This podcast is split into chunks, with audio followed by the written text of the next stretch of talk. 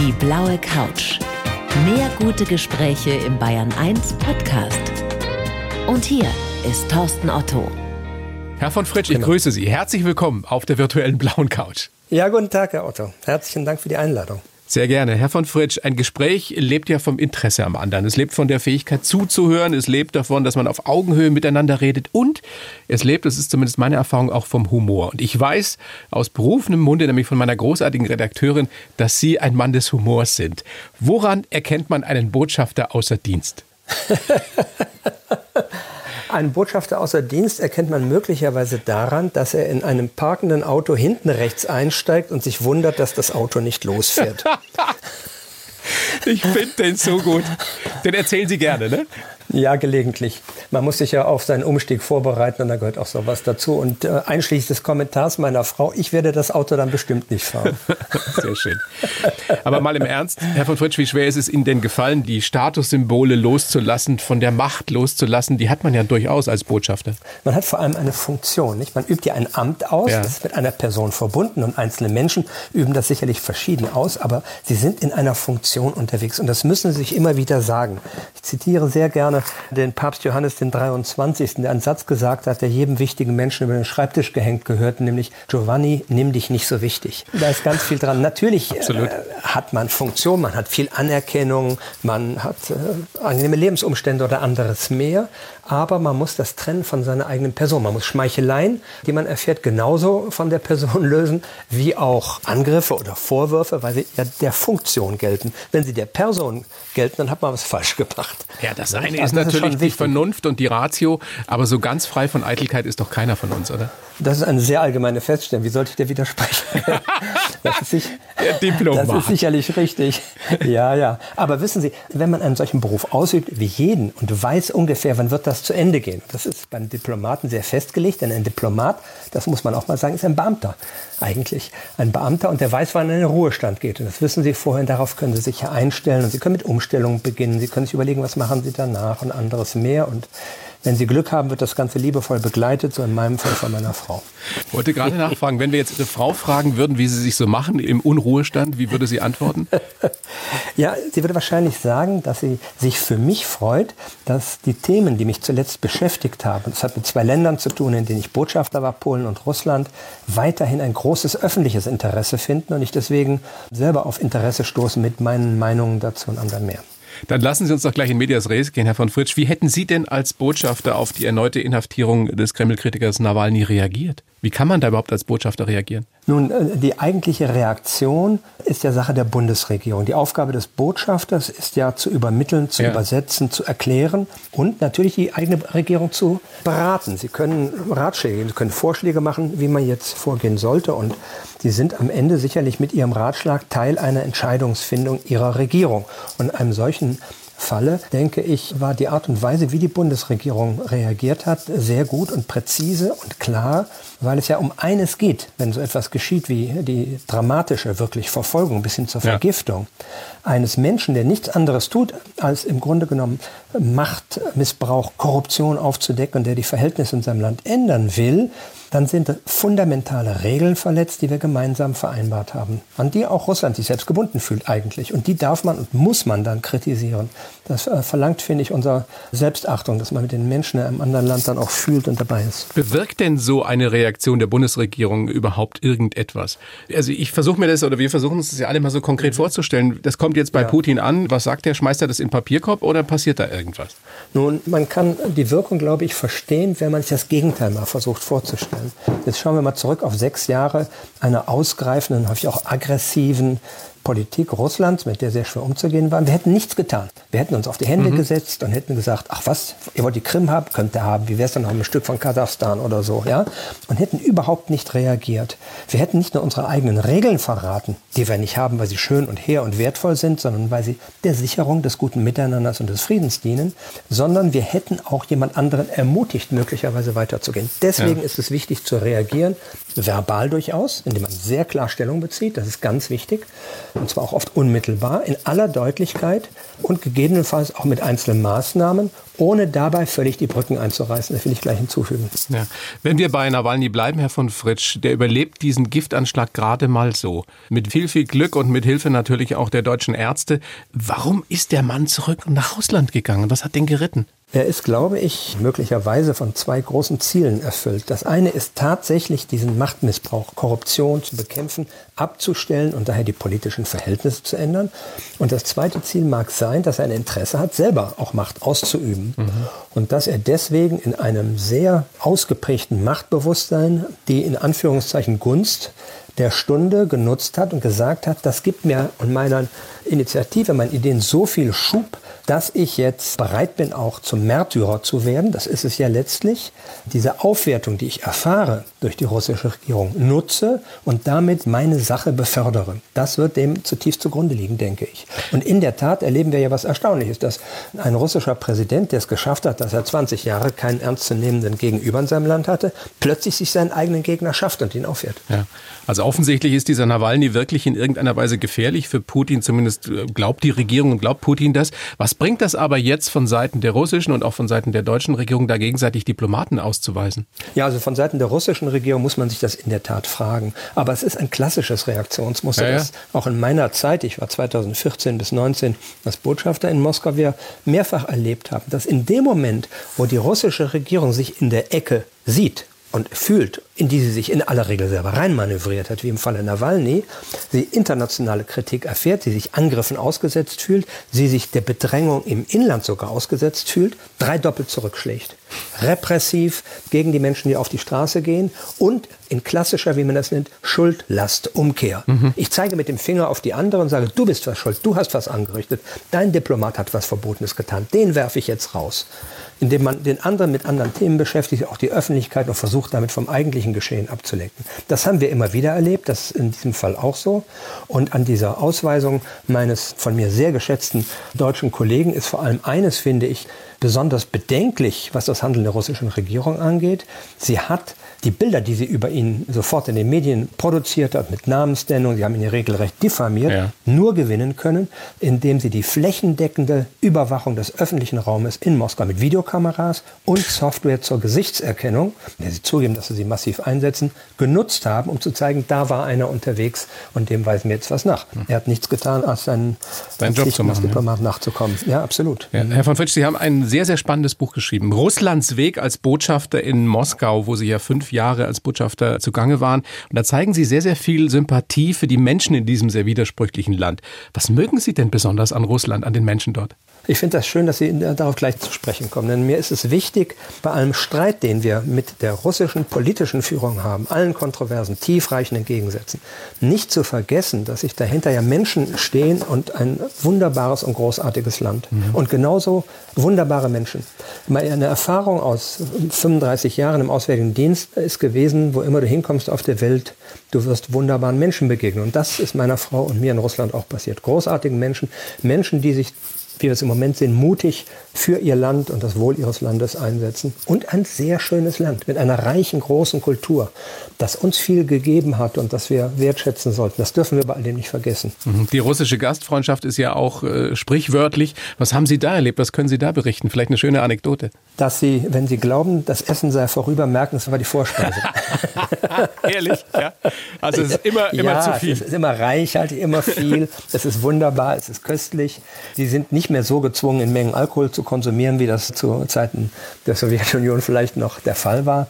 Es sei denn, sie irgendwo tief in der Provinz oder so. Aber ansonsten ist es wirklich eine große, offenherzige, reiche Gastfreundschaft. Und die Menschen wollen, dass sie die guten Seiten des Landes kennenlernen, dass sie das Land schätzen lernen. Und das ja nur natürlich und vernünftig. Also ist es ein Reisetipp für die Zeit, wenn man mal wieder reisen kann? Also man muss, glaube ich, eine Menge Geld mitbringen. Moskau ist wahnsinnig teuer. Ne? Nein, ne? also ja, so und so. Sie können auch in Moskau günstig unterkommen und Sie können im Lande günstig reisen. Das ist eine Frage, wie man das organisiert, welche Ansprüche man stellt und ob Sie die Reise mit der transsibirischen Eisenbahn, die meine Frau und ich einmal gemacht haben, wow. Im sozusagen Luxus-Touristenzug machen oder sich Ihre Tickets selber buchen, was viel lustiger ist. Gut, Sie müssen vielleicht etwas Russisch können, aber das ist das, was meine Frau und ich gemacht haben, weil wir versucht haben, sozusagen mal nicht als Diplomaten unterwegs zu sein, sondern als normale Menschen das Land zu erleben. Und da haben sie wunderbare Begegnungen. Das ist ganz großartig, ja. Wie oft haben Sie denn in Ihrer Funktion als Botschafter eigentlich Putin getroffen? Es ist, äh, muss man sich vorstellen, nicht so, dass ein Regierungschef oder ein Staatsoberhaupt mit einer so weitreichenden Machtbefugnis wie der russische, amerikanische oder französische Präsident ständig Zeit hat, sich mit Diplomaten zusammenzusetzen. Also das ist nicht der Normalfall. Aber sie begegnen Frau Merkel als Botschafter oder Herrn Macron oder eben Herrn Putin dann, wenn sie deutsche Gäste, hochrangige Gäste dorthin begleiten. Es hat seltene Fälle gegeben, in denen ich auch unmittelbar mit dem Präsidenten zu tun hatte. Aber die Regel ist, dass sie Besucher begleiten. Und dadurch, dass Deutschland sich besonders intensiv bemüht hat, die Sachen nicht auseinanderlaufen zu lassen, immer wieder deutsche Besucher gekommen sind, habe ich ihn zeitweise relativ häufig gesehen. Ich denke, mehr als andere Ausländer vielleicht. In einem Satz, wie würden Sie ihn charakterisieren? Das lässt sich natürlich nicht in einem Satz zusammenfassen. Er hat eine sehr bewährte, erfahrene Art, Menschen für sich einzunehmen, Gesprächspartner, wobei man merkt, dass häufig unter der Oberfläche eine ungeheure Anspannung lauert, eine fast Aggressivität manchmal, die dann aufblitzt in irgendwelchen, auch manchmal durchaus zynischen Formulierungen. Aber er hat ein Interesse am anderen, an der Sache, das muss man sagen. Aber in Summe ist er wahrscheinlich durch eines geprägt, was er selber einmal auf die Formel gebracht hat, einmal KGB, immer KGB. Das heißt, er ist ein ausgebildeter Geheimdienstoffizier und sein Denken ist geprägt von diesem Denken in Verschwörungen gegen Russland. Misstrauen. haben etwas Böses vor, Misstrauen, irgendwelche großen Pläne, die gerade unterwegs sind, um dem Land zu schaden. Und das ist natürlich bedauerlich, weil die Wirklichkeit ist ja nicht so schwarz-weiß, als dass da große Pläne sich erfolgreich umsetzen lassen.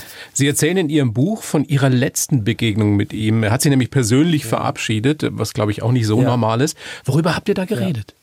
Nun, das war ein Gespräch eigentlich nochmal über alle Themen, die zwischen uns liegen. Wir haben über Syrien gesprochen, über den Ukraine-Konflikt, wir haben über Presse- und Meinungsfreiheit gesprochen. Es war damals gerade auch ein Regisseur oder Journalist besonders verfolgt. Den Fall habe ich dann angesprochen in dem Gespräch.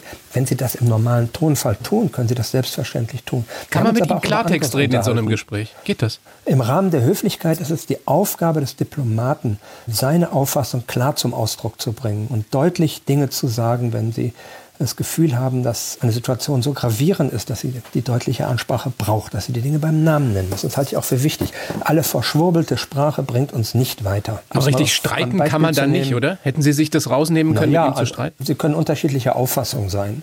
Also sozusagen in die, in die richtige Kontroverse gehen Sie eher mit Ihren tatsächlichen Gegenübern, mhm. also den stellvertretenden Außenministern oder so. So ein Gespräch hat ja auch nicht so viel Zeit. Es war eine gute halbe Stunde mit ja. dem Präsidenten.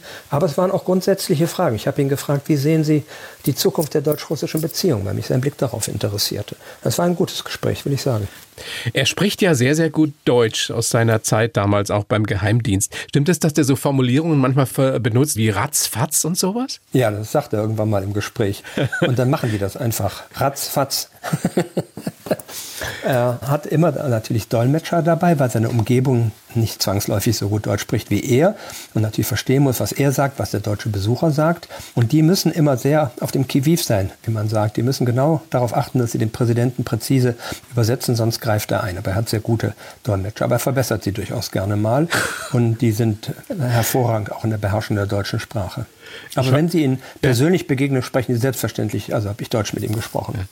Ich weiß, Sie sind ein sehr, sehr guter Beobachter und, und, haben auch immer wahrgenommen, wie Ihre jeweiligen Gesprächspartner oder was die während des Gesprächs gemacht haben.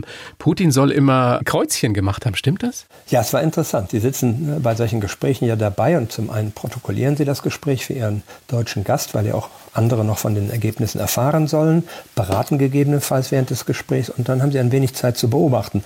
Und dann saß ein wenig wie ich, nämlich auch ohne wirklich das Wort zu haben, der russische Außenminister Lavrov mir gegenüber und der bekannte bekannt ist, dass er eine künstlerische Ader hat oder Natur und der kalligrafierte die ganze Zeit und malte in wunderschöner kalligraphischer Schrift Sehr die schön. Botschaften FRG, das heißt Bundesrepublik Deutschland. Und der russische Präsident malte die ganze Zeit so Kästchen und dann strich er sie durch, kreuzte er sie durch, eins nach dem anderen. Das aber ein bisschen wie Schiffe versenken sah das aus. Und ich hatte einen deutschen Besucher, der malte einen wunderschönen Elefanten während der Zeit. Was man da so alles erlebt als Botschafter. Herr von ja. Fritsch, ich habe für Sie einen Lebenslauf geschrieben. Das mache ich für jeden Gast. Den haben Sie vorliegen bei sich da auf der Schwäbischen Alb, wo Sie gerade sitzen. Und ich würde Sie bitten, den jetzt vorzulesen und danach gerne zu kommentieren. Bitte schön. Ich heiße Rüdiger von Fritsch und glaube an die Kraft der Diplomatie. Als Botschafter brauchte ich ein gutes Bauchgefühl und die Bereitschaft, ein Leben lang zu lernen. Geprägt haben mich meine russischen Wurzeln, eine riskante Flucht aus der DDR und eine Reise um die Welt. Ich wollte andere Länder immer mit den Augen der Menschen sehen, die in ihnen leben und gleichzeitig Verständnis für Deutschland schaffen. Meine Arbeit war auch für meine Familie eine Herausforderung, aber die Zeit in Kenia, Polen und Russland hat uns alle bereichert. Heute gebe ich meine Erfahrungen an Unternehmen weiter, um so weiter dem Frieden zu dienen. Ich bin überzeugt, dass wir nur dann eine Zukunft haben, wenn wir uns an Regeln halten und für ein gleichberechtigtes Miteinander der Staaten einsetzen. Ende Ihres äh, von Ihnen geschriebenen Lebenslauf, ja. der vieles sehr gut zusammenfasst. Vielleicht darf ich zwei Anmerkungen Sehr machen. gerne. Ein Botschafter braucht auch ein gutes Bauchgefühl, aber natürlich noch mehr. Er braucht ein gutes Urteilsvermögen, viele Qualifikationen wahrscheinlich, bis hin zu viel Geduld. Mhm. Und ähm, geprägt haben mich auch ein Stück weit meine russischen Wurzeln. Die sind eher gering, sondern die habe ich überhaupt nur, weil ich deutsch-baltische Wurzeln hatte. Meine Mutter war eine Deutsche aus dem Baltikum, also aus dem heutigen okay. Lettland, könnte man sagen. Da haben über Jahrhunderte Deutsche gelebt. Und das hat mich jenem Raum sehr verbunden und damit auch Russland. Und geprägt haben mich darüber hinaus sicherlich noch zu dem, was Sie gesagt hatten, die Flucht aus der DDR, die Weltreise, die Verankerung in meiner Familie und ich würde sagen, meinem christlichen Glauben. Das alles ja. hat mich geprägt. Ja, die Vollständigkeit kann man in so einem kurzen Lebenslauf in zehn Zeilen sowieso nicht erreichen, Herr von Fritsch. Deswegen Aber da bin ich schon mal beruhigt, dass das meiste so passt. Weil wir schon gerade bei den Qualitäten eines Diplomaten waren, wie wichtig ist denn diese sprichwörtliche Höflichkeit des Diplomaten? Und, und, und anders gefragt, waren Sie immer ein geborener Diplomat, der immer die richtigen Worte, den richtigen Ton getroffen hat, schon als Jugendlicher? Da bin ich mir gar nicht so sicher. Es gibt von einem berühmten französischen Diplomaten, der Fürsten Talleyrand, Anfang des 19. Jahrhunderts, den Satz, Patron de nicht zu viel Eifer. Das habe ich nie recht verfolgen können, muss ich sagen, mich daran halten. Auch Sine ira et studio gibt es so einen Satz, nicht? Also ohne viel Aufregung und mit viel Bemühen. Ich äh, glaube, dass man seine Arbeit dann gut leistet, wenn man mit dem Herzen dabei ist, gerade in einer solchen Sache. Und dann rächt man sich natürlich mal über was auf und dann wird man vielleicht, muss man seine Emotionalität zurückhalten oder so. Aber ich denke, man sollte seine Persönlichkeit einbringen. Auch dann wird man glaubwürdig. Und ich war immer überzeugt, erstens liebt mein Land, das ist das eine, aber jenseits davon auch überzeugt, dass die Politik, die internationale Politik, die Deutschland macht, das gilt für die jetzige Regierung hinaus eigentlich, eine, eine Friedenspolitik ist, die Land dient. Und ich deswegen auch mit Überzeugung vertreten habe und nicht nur die Dinge so dahingesagt. Nicht? Also das, glaube ich, muss dazukommen. Ja. Wir wollen mal gucken, wie das alles so gekommen ist mit Ihnen, Herr von Fritsch. Sie sind geboren am 28. Dezember 53 in Siegen in Westfalen. Fünf Geschwister Richtig. zu Hause. Schon als ja. Kind seid ihr viel umgezogen. Hat Ihnen das ja. die spätere diplomatische Tätigkeit erleichtert, weil Sie es gewöhnt waren, immer wieder woanders zu leben? Ja, man kann es ein Stück weit im Negativen sehen. Ich habe an keinem Ort dauerhaft wirklich heimatliche Wurzeln. Am ehesten vielleicht im Raum, den ich jetzt wieder lebe. Da habe ich auch als Jugendlicher eine Zeit lang gelebt aber dann tun sich leichter, sich von einem Ort zu lösen und woanders wieder anzufangen. Anders als meine Frau, die ganz bis zu ihrem Studium hin auf einem schwäbischen Dorf aufgewachsen ist und dennoch mit mir diesen gleichen Weg gegangen ist, der mit viel Wechsel, wie Sie richtig sagen, verbunden ist. Hm. Ich weiß, dass viele Diplomaten ja Jura studiert haben. Sie haben Geschichte, Germanistik studiert. Wann wussten Sie denn, ich will in den diplomatischen Dienst? Ich bin auch als Jugendlicher immer sehr politisch und sehr historisch interessiert gewesen. Beides sind wichtige Voraussetzungen und habe dann eigentlich zwei sehr einprägende Erlebnisse in meiner Jugend gehabt, die mich ein Stück weit auf den Weg gelenkt haben. Das eine, oder das ist beides in diesem Lebenslauf, den Sie da ja. freundlicherweise verfasst hatten, erwähnt war, eine Fluchtaktion, darüber können wir sprechen vielleicht noch. Sehr gerne. Andere, eine Weltreise. Beiden habe ich Prägungen für diesen Beruf erfahren. Dann lassen Sie uns doch gleich über diese Fluchthilfe sprechen. Das war 73, 74, also DDR-Zeiten. Und ein Vetter aus Thüringen muss Ihnen einen Brief geschrieben haben mit den Worten, hol mich hier raus. Was haben Sie ja, gemacht? mehr oder weniger. Wie viele deutsche Familien war auch meine Familie durch die deutsche Teilung getrennt. Ich hatte gleichaltrige Vettern in Thüringen und in Sachsen. Unsere Eltern auf beiden Seiten des Vorhangs legten großen Wert darauf, dass wir uns kannten. Und so habe ich als 16-Jähriger mal meinen Sommerurlaub in Thüringen und Sachsen verbracht und sie kennengelernt. Und mhm. einer dieser Vetter schrieb mir drei Jahre später in einem Brief, den er rausschmuggeln ließ, mehr oder minder, wie Sie sagten, hol mich hier raus. Meine spontane Reaktion war, selbstverständlich mache ich das. Das ist Familie, auch wenn es mein Vetter fünften Grades ist, ganz gleich. Du musst helfen. Es gibt eine Verpflichtung, das zu tun. Wie man so ist mit 20 angstfrei, ne? Angstfrei, das ist ganz richtig. Das war ein wenig jugendlicher Überschwang, der uns geholfen und auch beschützt hat. Denn am Ende war die Sache in der Tat gefährlich und das haben wir am Ende auch gespürt und die Angst auch tatsächlich tatsächlich empfunden. Wir wussten allerdings nicht, wie wir es bewerkstelligen konnten. Ich habe meinen Bruder, der heute in Freising lebt, hinzugezogen und der hat mitgeholfen, ein Freund. Und am Ende haben wir uns eine Fluchtroute ausgedacht, von der wir uns gesagt haben, die ist sehr sicher und sie ist zugleich nicht riskant. Und die Idee war, dass mein Vetter und zwei Freunde, die ebenfalls raus wollten, nach Bulgarien reisen. Das, das durfte man ja in der DDR. Da dürften sie als DDR-Bürger hinreisen und zwar direkt nach ihrem Abitur, Sommer 74 und da angeblich Urlaub machen und mein Bruder und ich ebenfalls nach Bulgarien reisen, wir uns dort treffen und die drei mit verfälschten westdeutschen Pässen ausstatten und wir simulieren, die drei seien westdeutsche Hippies, die gerade auf dem Weg per Autostop durch Bulgarien in die Türkei und weiter nach Osten unterwegs sind. Kann man sich nicht ausdenken, die gehörte, Geschichte. Gehörte, dass in diesen Pässen die Fotos der drei drin waren und die erforderlichen Stempel, die suggerierten, sie seien einmal durch Jugoslawien gefahren und jetzt auf dem Transit durch Bulgarien. Haben Sie die selber gefälscht, Aufgabe die Pässe? Das, die habe ich von Hand gefälscht. Meine Werkstatt habe ich noch hier, ja. die ist nicht sehr groß. Die habe ich in München in der Studentenwohnung meines Bruders in der Augustenstraße. Da war unsere Passfälscherwerkstatt. Unglaublich. Und das und hat ja auch haben geklappt. Freunde Pässe zur Verfügung gestellt, also westdeutsche Freunde. Und dann haben wir die Fotos ausgetauscht, haben diese Stempel eingebracht. Und am Ende hat es dann geklappt. Am Anfang ist es einmal schrecklich gescheitert. Es gibt ein Buch darüber, die Sache mit Tom. Ja, eine Flucht in an, Deutschland. Dass die Sache schief geht. Ja. Genau. Und es fängt damit an, dass die Sache schief geht, aber am Ende hat es dann geklappt. Aber das eigentlich Aufregende war, dass wir, wie ich sagte, im Jugendlich und Laien waren und gar nicht wussten, wie das passieren könnte. Habt ihr da keinen Moment daran gedacht, wie gefährlich das war? Dass ihr da Absolut. schlimmstenfalls im Gefängnis landen könntet? In einer großen süddeutschen Zeitung, die in München erscheint, standen jeden Tag damals, ich las die in München, Berichte über Fluchthilfe, über Fluchthelfer, die gefasst worden waren, ja. Flüchtlinge, die abgeurteilt worden in der DDR. Und wir wussten, dass wenn wir gefasst werden, wir etwa drei bis fünf Jahre Gefängnis riskieren. Das war uns schon klar. Wie hat sich denn die Beziehung zu Tom entwickelt dadurch, dass Sie ihm, ich will nicht sagen, das Leben gerettet haben, aber ein Leben in Freiheit ermöglicht haben? Ich finde zum einen, dass eigentlich große Opfer haben mein Vetter und seine Freunde gebracht, denn alles aufzugeben, alle privaten Bindungen, er durfte nicht mal zur Beisetzung seines Vaters später in die okay. DDR anreisen, all das haben die aufgegeben, die haben das große Opfer gebracht. Als die Flucht vorbei war, sind mein Bruder und ich unseren Weg gegangen und die haben ein neues Leben anfangen müssen. Ja. Wir sind bis heute eine ganz eng gestrickte Freundesgruppe. Ja. Zwei leben in München und mein Vetter lebt hier in der Nähe von Stuttgart. Das ist eine ganz enge Freundesgruppe bis heute.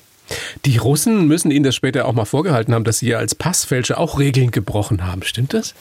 Es gab eine groteske Szene. Der Allein, dass Sie das wussten. Auswärtigen, wieder, ne? Natürlich, klar. immer gut informiert über alles. Ich war in einem Gespräch mit dem Vorsitzenden des Auswärtigen Ausschusses des russischen Parlaments, also einem prominenten Parlamentarier, den ich auch schätzte, wenngleich wir unterschiedlicher Auffassung waren. Und wir waren wieder mal an dem Punkt, dass Russland das Völkerrecht bricht und gegen die Regeln verstößt und die Krim annektiert hat und der Krieg im Osten der Ukraine und all das. Und da zog er triumphierend eine Seite aus der Tasche und las einen Text vor, in dem der Rechtsbruch gebilligt wird. Und der war aus meinem Buch und sagte, sehen Sie, Herr Botschafter, Sie haben doch in der Not selber das Recht gebrochen. Sie müssen uns doch verstehen. Und da habe ich dann einen Satz gesagt, mit dem sich mein Dolmetscher etwas schwer getan hat. Nicht alles, was hinkt, ist ein Vergleich. Ähm, also selbst da ist Platz für Humor. Ja. Ja, also das ist ein sarkastischer Humor, dafür muss Raum sein. Nicht? Und am Ende reden Sie mit unterschiedlichen Gesprächspartnern verschieden, je nachdem auch, wie humorbegabt er ist oder wie militant er unterwegs ist oder wie dogmatisch oder so. Nicht, nicht immer, das war es zu ernst, also das darf man nicht übertreiben. Es ging ja schon um sehr schlimme Dinge. Ja. Also das eine sehr prägende Erlebnis eben diese Fluchthilfe für ihren Vetter. Das andere dann eben die Weltreise, die muss im selben Jahr oder im Jahr danach stattgefunden ja. haben. Auf dem sogenannten ja. Hippie Trail. Der Hippie Trail hieß das damals. Also die Kernroute war aus dem Pudding Shop, wie ein Restaurant in Istanbul, ins Nirvana von Nepal oder Goa oder so. Das war damals sehr beliebt, man konnte relativ frei sich bewegen. Und aus beiden Seiten, also aus den USA und Australien und aus dem Westen Europas, waren Jugendliche mit dem Rucksack unterwegs, diese Strecke zu erkunden. Das war der Beginn meiner Route, allerdings nur, nur ein Hinweg, denn im Ergebnis bin ich einmal um die ganze Welt gereist. Wow. Und das Ganze, vielleicht darf ich das erzählen, weil Gerne. es ein, für einen guten Zweck ist, mit einem Stipendium. Ich möchte immer ermuntern, dass sich möglichst viele junge Menschen dafür bewerben. Das wird von einer Stiftung vergeben, die heißt CIS, Z-I-S. Und diese Stiftung vergibt Stipendien an junge Menschen mit mhm. 17, 18 Jahren ungefähr.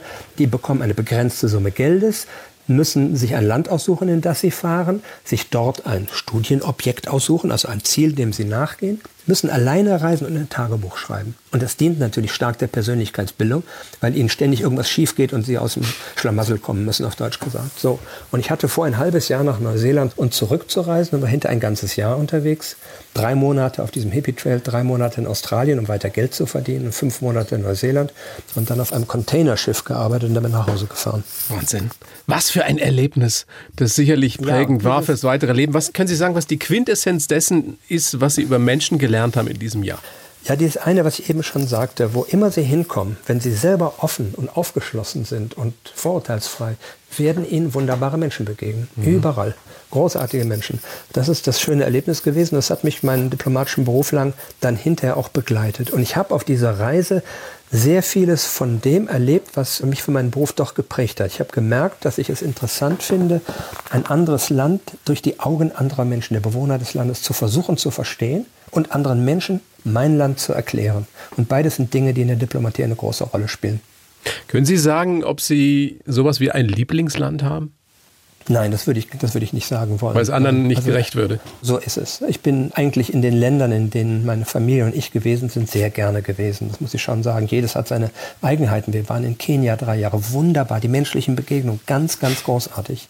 Also das kann, möchte ich nicht sagen wollen. Nein, ich bin in unendlich vielen Ländern gewesen insgesamt. Aber eben drei Jahre lang in Kenia, dann vier Jahre lang in Warschau in Polen und dann fünf Jahre in Moskau. Das sind sicherlich Begegnungen, die bereichern und die für die ganze Familie spannend waren. Aber wie schwierig war das denn für Ihre Frau und auch für die Kinder, die ja zum Teil eben noch klein waren in der Zeit? Absolut, die können Sie nicht fragen. Also bevor ich mich für diesen Beruf beworben, ja. haben Sie ja noch nicht, bevor ich mich für diesen Beruf beworben habe, habe ich das natürlich mit meiner Frau besprechen können. Wir waren schon verheiratet und sie konnte sich vorstellen, diesen Weg mitzugehen. Sie hat die gleiche Ausbildung wie ich, sie ist studierte Historikerin mhm. und hat sich auf diesen Beruf eingelassen, muss man sagen, denn es verlangt dem Partner, der Partnerin sehr viel ab, wenn sie bereit ist, das intensiv mitzugestalten. Sie muss das auch nicht tun, sie ist nicht verpflichtet, sie hat ja kein Anstellungsverhältnis, mhm. aber sie kann einen solchen diplomatischen Weg sehr mit begleiten und stärken. Und die Kinder im Rückblick hat uns keines vorgeworfen, dass wir das gemacht haben, um es mal so zu formulieren. Und alle fühlen sich, glaube ich, doch bereichert, vor allem die Großen, wir haben fünf Kinder, die Großen durch unsere Zeit in Afrika. Das war sehr Besonderes und Außergewöhnliches für sie gewesen und sie sind in Afrika alle sehr verbunden. Und alle wahrscheinlich auch mehrsprachig? Ja, sagen wir mal. Ich glaube, sie haben mich hinter dem Englischen leichter getan, weil sie das in Kenia schon vielleicht gesprochen ja. haben. Aber sie müssen natürlich als Familie noch stärker ein Familienleben führen. Nicht? Also es wäre in Kenia eine wunderbare Gelegenheit für meine Frau und mich gewesen, Golf spielen zu gehen und die Kinder irgendwelchen Hausmädchen zu überlassen oder so. Aber genau der Versuchung dürfen sie nicht erliegen, sondern sie müssen dann ganz bewusst Familienleben eben pflegen und schauen, dass die Kinder sich zu Hause fühlen, auch wenn das Zuhause sozusagen der unmittelbare Familienraum nur ist. Hm. Unglaubliche Erfahrungen, die Sie gesammelt haben über die Jahrzehnte, Herr von Fritsch. Jetzt beraten Sie Unternehmen, die nach Deutschland kommen, kommen wollen oder eben ins Ausland gehen. Was sind denn da entscheidende Fragen? Wie können Sie da helfen? Das betrifft Unternehmen, die aus dem Ausland nach Deutschland kommen, deutsche Unternehmen, die ins Ausland gehen wollen. Und in der heutigen Zeit der globalisierten Wirtschaft kommt es dann nicht nur darauf an, dass sie Zollvorschriften kennen, Investitionsbedingungen, Förderrichtlinien oder anderes mehr, sondern die Gegebenheiten in einem Lande verstehen. Um ein Beispiel zu nehmen, es ist nicht jedem Unternehmen, das aus dem Ausland nach Deutschland kommt und sich hier engagiert, investiert, klar, dass man sich hier auch erklären muss, dass man kommunizieren muss über das, was man vorhat, auch wenn es erlaubt ist, dass man was vermitteln muss und darüber reden muss. Umgekehrt ist es vielleicht hilfreich, einem deutschen Unternehmen, das sich im Ausland engagieren will, klarzumachen, um jetzt ein Beispiel zu nehmen, in welcher Region von Russland das interessant sein könnte oder attraktiv, weil ein Gouverneur sehr engagiert ist, weil die Voraussetzung gut ist, die Infrastruktur stimmt und jemanden auch ein wenig auf Kultur, Mentalität mhm. und anderes einzustellen. Das sind Fragen, bei denen ich hoffe, mit den Erfahrungen, die ich gesammelt habe, ein wenig unterstützen zu können. Wie optimistisch sind Sie denn, was die Zukunft der internationalen Staatengemeinschaft betrifft, dass wir wirklich auf dem Weg in eine gute Zukunft, auf dem Weg in ein gleichberechtigtes Miteinander sind? Man könnte ja zurzeit da schon zum Teil verzweifeln, wenn man so sieht, was passiert auf der Welt. Und wenn morgen die Welt unterginge, pflanze ich heute noch ein Apfelbäumchen, hat Martin Luther gesagt. Das ja. finde ich einen ganz wichtigen Satz. Ich finde es ganz wichtig, dass wir nicht den Glauben daran verlieren, dass wir die Probleme von heute, die wir kennen, mit Lösungen bewältigen können von morgen, die wir naturgemäß noch nicht kennen. Aha. Die Menschen verzweifeln oft an dem Problem und trauen zu wenig darauf, dass wir Lösungen finden können. Das prägt ein wenig unser Land, muss ich sagen. In anderen Ländern ist das anders. Da ist man optimistischer. Und ich habe manchem Politiker auch gesagt, wenn er zu schwarz sah, reden Sie mal wieder mit einem Ingenieur. Ingenieure sehen die Dinge auch anders. Die sind lösungsorientiert ja. und sind begeistert über das, was sie schaffen. Natürlich müssen wir uns anstrengen, wir müssen uns bemühen. Es gibt große Herausforderungen, aber wir haben ganz andere Herausforderungen in der Vergangenheit bewältigt. Und wir haben immer geglaubt, wie kann das weitergehen? Denken Sie an die 80er Jahre zurück, wo sehr viele Menschen zutiefst überzeugt werden, der Nuklearkrieg ist unausweichlich. Und was ist passiert? Stimmt, die ganzen ja. Nuklearraketen sind verschwunden. Sie sind verschwunden weil die Menschen in Danzig und Moskau und in Berlin und Leipzig und Riga auf die Straße gegangen sind und weil internationale Diplomatie Lösungen geschaffen hat. Wir haben auch diplomatisch immer wieder Lösungen geschaffen, die wir uns zuvor nicht so gut vorstellen könnten. Am Ende hat jeder bestimmte Interessen, Handel zu treiben, im Wohlstand zu leben, das Wohl seiner Bevölkerung zu befördern, im Frieden zu leben, manche auch an der Macht zu bleiben oder anderes mehr. Aber da kann man ansetzen und versuchen, an Lösungen zu arbeiten. Ich bleibe grundoptimistisch. Ich glaube, wir werden diese Probleme bewältigen. Ich will Ihnen das auch nicht nehmen und ich wünschte mir mehr solche Optimisten wie Sie, die auch noch kompetent sind und die dann vielleicht auch noch in der realen Politik etwas zu sagen haben. Herr von Fritsch, tolles Gespräch, war mir ein großes Vergnügen. Sag sehr gerne nochmal Russlands Weg als Botschafter in Moskau, Ihr sehr lesenswertes Buch und das andere Buch über die Flucht Ihres Vetters, auch sehr, sehr interessant. Die Sache mit Tom, eine Flucht in Deutschland. Kann man sich nicht nur die Zeit mit vertreiben, sondern man lernt eine Menge über deutsche Geschichte und die Sicht eines anderen großen Landes wie Russlands. Vielen herzlichen Dank, Herr von Fritsch. Herzlichen Dank, Herr Otto, und vielen Dank für Ihr großes Interesse. Die blaue Couch, der Bayern 1 Talk als Podcast. Natürlich auch im Radio. Montag bis Donnerstag ab 19 Uhr.